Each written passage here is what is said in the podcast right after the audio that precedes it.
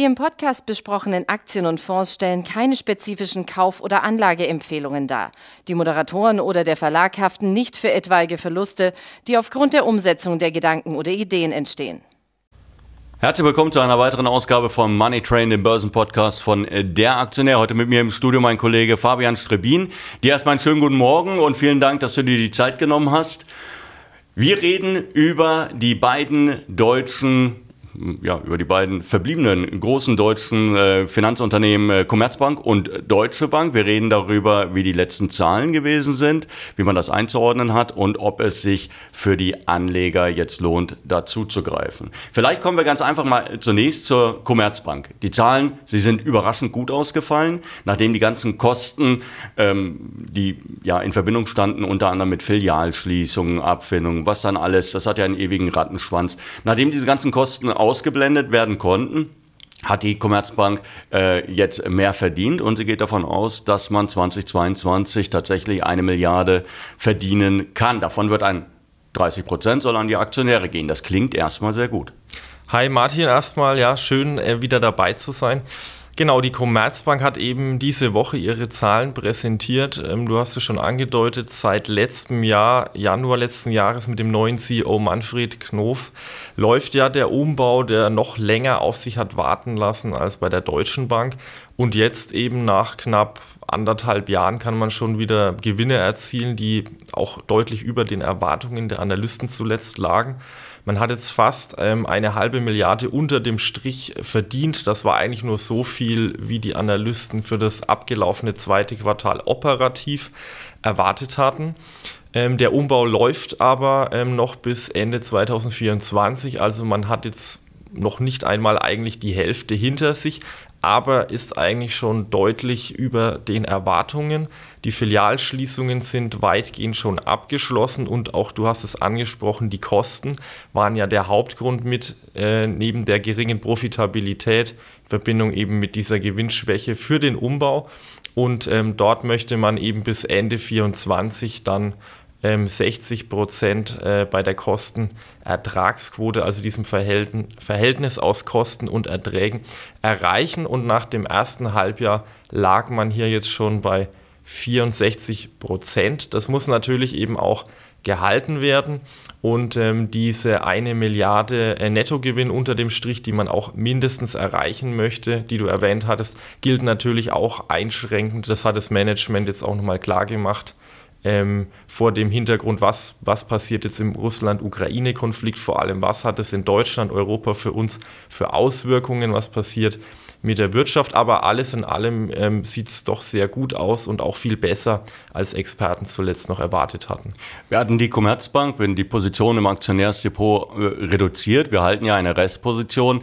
Ähm, bist du der Meinung, dass man jetzt tatsächlich hier jetzt schon zugreifen äh, sollte oder sollte man vielleicht noch weitere, ähm, eine weitere Stabilisierung, einen weiteren, einen weiteren Beleg, wenn man so will, äh, für diese neue äh, Ertragskraft dann abwarten und vielleicht jetzt so im, ins, ins dritte Quartal verschieben? Ja, also auf jeden Fall ist die Commerzbank an sich eine ziemlich spekulative Angelegenheit, auch schon seit einigen Jahren gewesen.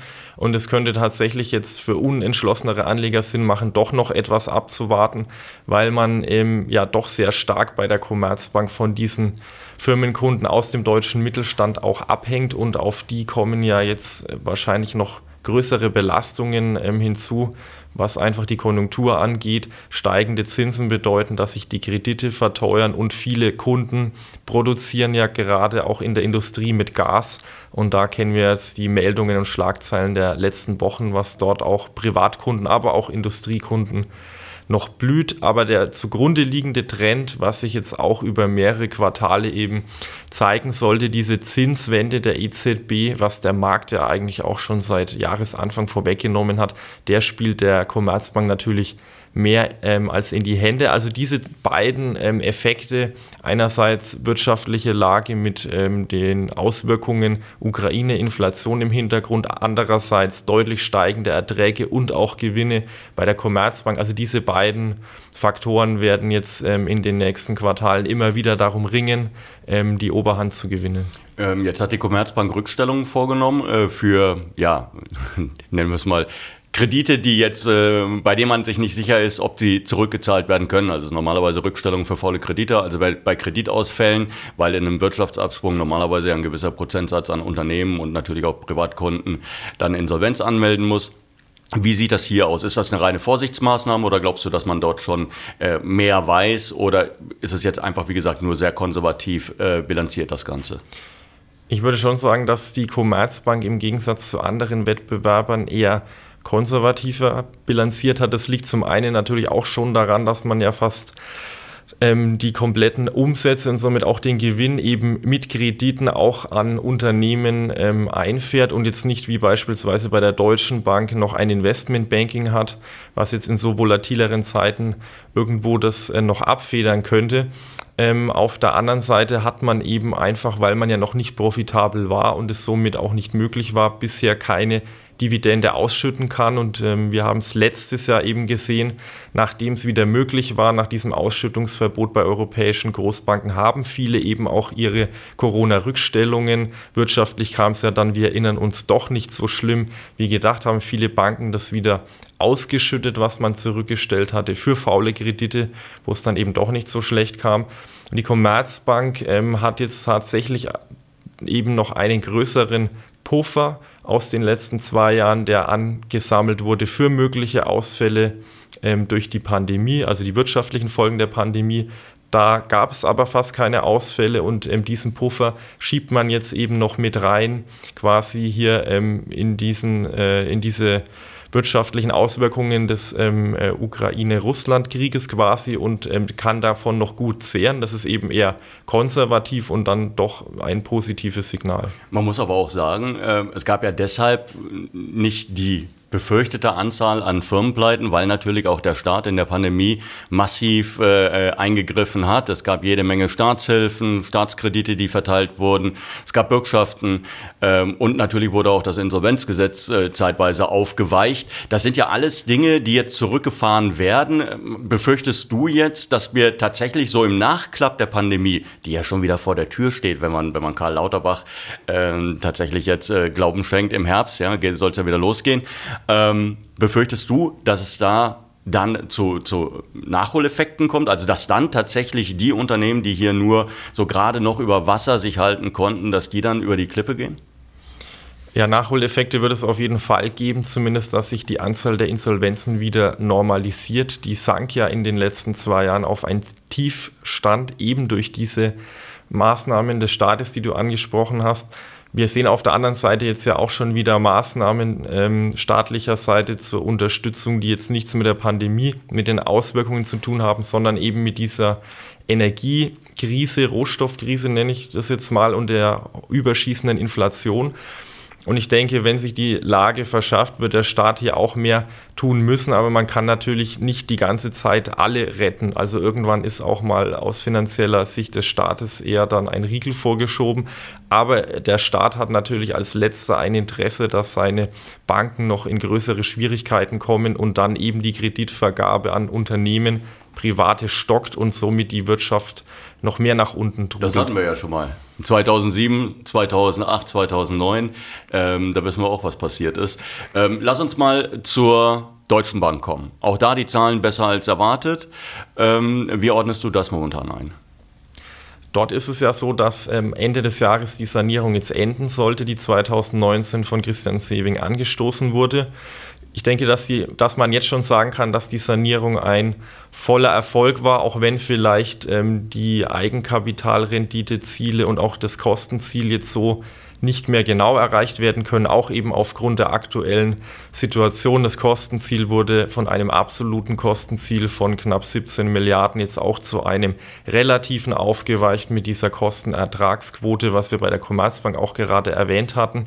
Aber das geht in Ordnung, das hat der Markt, haben die Experten so auch irgendwo schon erwartet, aber man hat vor drei Jahren einfach gedacht, dass dieses Unternehmen fertig ist und jetzt dass solche Gewinne, die man jetzt erzielen konnte, wir sind jetzt bei knapp zweieinhalb Milliarden unter dem Strich im ersten Halbjahr, das ist so viel wie seit über zehn Jahren netto nicht mehr gewesen, dass sowas eigentlich auch nicht mehr möglich ist. Und ähm, auch wenn man jetzt die Ziele etwas verwässern musste, wie gesagt, ist die Bank doch doch ähm, doch auf einem sehr guten Weg, was am Ende dann eben doch daran liegt, dass ähm, das Investment Banking neu ausgerichtet wurde und jetzt gerade äh, profitiert man eben wieder sehr stark von den Handelsgeschäften aufgrund der hohen Volatilität am Markt. Ähm, die Deutsche Bank, äh, sie hatte ja auch äh, Geschäfte in, in Russland, äh, die sie mittlerweile, ich weiß es gar nicht, haben sie sie komplett abgewickelt? Das war eine, war eine Softwareentwicklungseinheit, die, glaube ich, in, tatsächlich in Moskau auch äh, saß.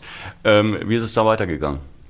Ja, da geht es ähm, um Geschäftsteile, die eben jetzt wirklich für den äh, normalen Betrieb wichtig sind. Ähm, das Problem, was jetzt alle Banken haben, sind natürlich vor allem auch diese Kredite, die in Moskau vergeben wurden, Sicherheiten und so weiter. Dort ähm, hat man etwas abgebaut, aber es ist immer noch über eine Milliarde. Ähm, letztlich, je nachdem, ob man das Brutto-Netto betrachtet, damit ähm, steht die Deutsche Bank aber relativ gut da im europäischen Vergleich. Und ähm, das ist jetzt für die meisten Banken ähm, das äh, direkte Engagement ist auch nicht so das Problem, außer zum Beispiel äh, bei französischen oder italienischen Banken teilweise, die doch sehr stark direkt in Russland engagiert waren.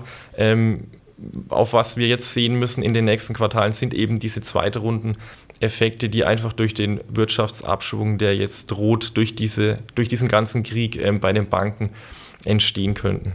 Ähm, wie bewertest du momentan die Aktie? Wir haben die Aktie jetzt ähm, neu empfohlen diese Woche, weil man natürlich sagen kann, ja, es sieht wirtschaftlich schwierig aus, es könnte eine Rezession in Deutschland und Europa drohen, vielleicht dreht äh, Putin auch komplett das Gas ab. Aber ähm, wir denken, dass ein Großteil davon dann doch schon eingepreist ist. Die deutsche Bankaktie ist mittlerweile auch spottbillig, einfach von der Bewertung her. Wir haben jetzt ein KGV von knapp unter 5 ähm, für das nächste Jahr, was erwartet wird für 23.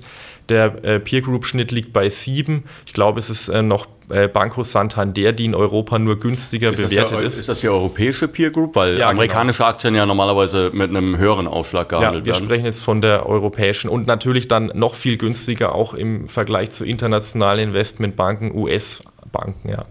Ähm, wie würdest du dich dort verhalten? Also klar, wir haben sie jetzt zum Kauf empfohlen. Würdest du sagen, hurra, ja, alles rein? Oder würdest du sagen, hey, pass auf, ja, wir haben sie zum Kauf empfohlen, aber es gilt eigentlich so ein bisschen dasselbe wie bei der Commerzbank. Wir wissen nicht ganz genau, wird der Markt weiter nach oben ziehen? Ähm, sollte man vielleicht hier auch gestaffelt einsteigen?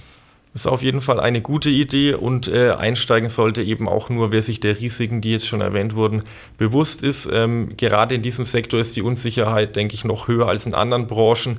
Beide Banken wollen jetzt auch erst wieder zu einer, denke ich mal, normalen Dividendenpolitik zurückkehren und moderaten Aktienrückkäufen in den kommenden Jahren. Also es sind jetzt keine Dividendenaristokraten, wo man sagt, okay, wir steigen jetzt mal ein, bleiben hier fünf bis zehn Jahre dabei, streichen noch Dividenden ein, sondern es ist an sich eine spekulative Geschichte und ähm, jemand, der jetzt langfristig orientiert ist und äh, nicht spekulativ investieren möchte in dem Sinne, ähm, der sollte vielleicht sich generell über, zweimal überlegen, ob er hier einsteigt und wenn, natürlich macht es Sinn, die Position zu halbieren oder zu dritteln und dann eben jetzt erstmal mit einem Teil der Position einzusteigen und die Situation einfach in den nächsten Monaten abzuwarten. Genau, dann hat man einen Fuß in der Tür, wenn es tatsächlich weiter nach oben gehen sollte, aber wenn es nach unten geht, tut es nicht allzu weh. Ich danke dir äh, für das aufschlussreiche Gespräch und für deine Einschätzung. Wir hoffen natürlich, dass Sie äh, ein wenig äh, daraus Erkenntnis ziehen konnten und dass Sie sich vielleicht jetzt auch ein bisschen sicherer sind, was die deutschen Bankentitel betrifft. Sie haben es gehört, bei der Commerzbank sind wir eher noch zurückhaltend. Bei der Deutschen Bank kann man zumindest äh, jetzt mal einen Fuß in die Tür stellen. Ansonsten danke dir für deine Zeit und Ihnen noch einen schönen Tag. Bis dahin, tschüss. Sehr gerne. Tschüss.